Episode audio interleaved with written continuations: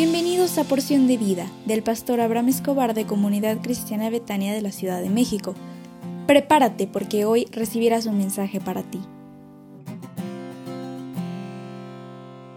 Buenos días. Hoy es un gran día porque Dios está contigo, así que levántate porque yo sé que el Señor tu Dios te bendecirá. ¿Te ha gustado el tema de mamá soltera?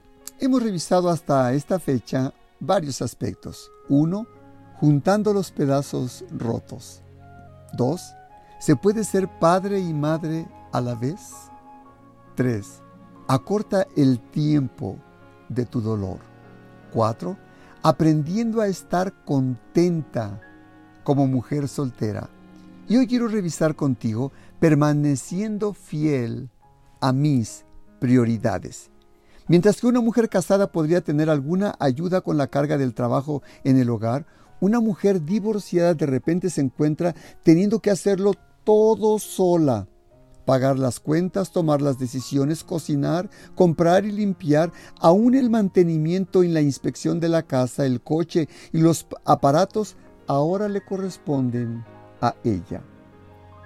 Y si es mamá, ahora todos los cuidados de los hijos también recaen sobre ella.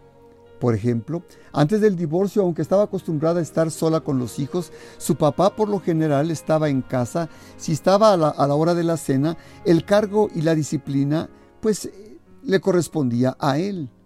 Pero ahora ha tomado varias semanas y observaciones mordaces de varios amigos para darle cuenta de que está sola y de que tiene sus responsabilidades para ella todas en casa.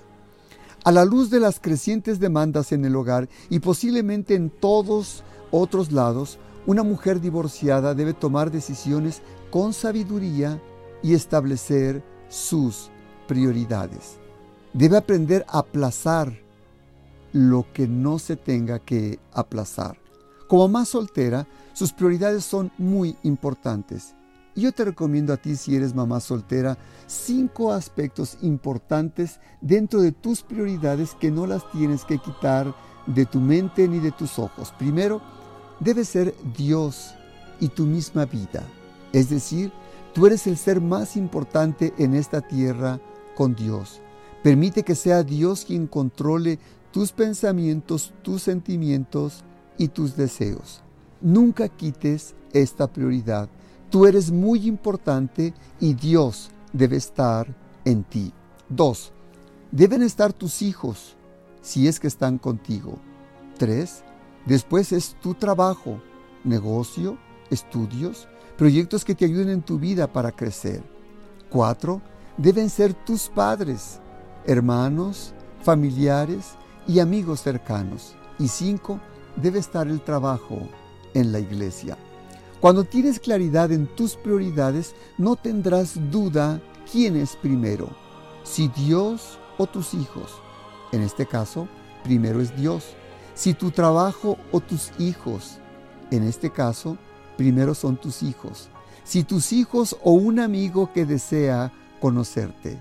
En este caso, primero serían tus hijos. La mamá soltera debe saber que todo tiene tiempo en esta vida. Porque la Biblia dice en Eclesiastés 3.1, todo tiene su tiempo y todo lo que se quiere debajo del cielo tiene su hora. ¿Me permites orar por ti? Padre, te ruego por la persona que escucha este audio, para que aprenda a tener claridad en sus prioridades en esta vida y le puedan ayudar para tomar las mejores decisiones que tiene por delante en el nombre del Señor Jesús. Amén. Hoy retomamos nuestro Instituto Bíblico a las 20 horas con la materia Autoridad Espiritual 2 con nuestros profesores Arturo y Conchita Rojas. Te esperamos con mucho cariño y ¿qué crees? Que ya te envié la liga a su tiempo. Dios te bendiga.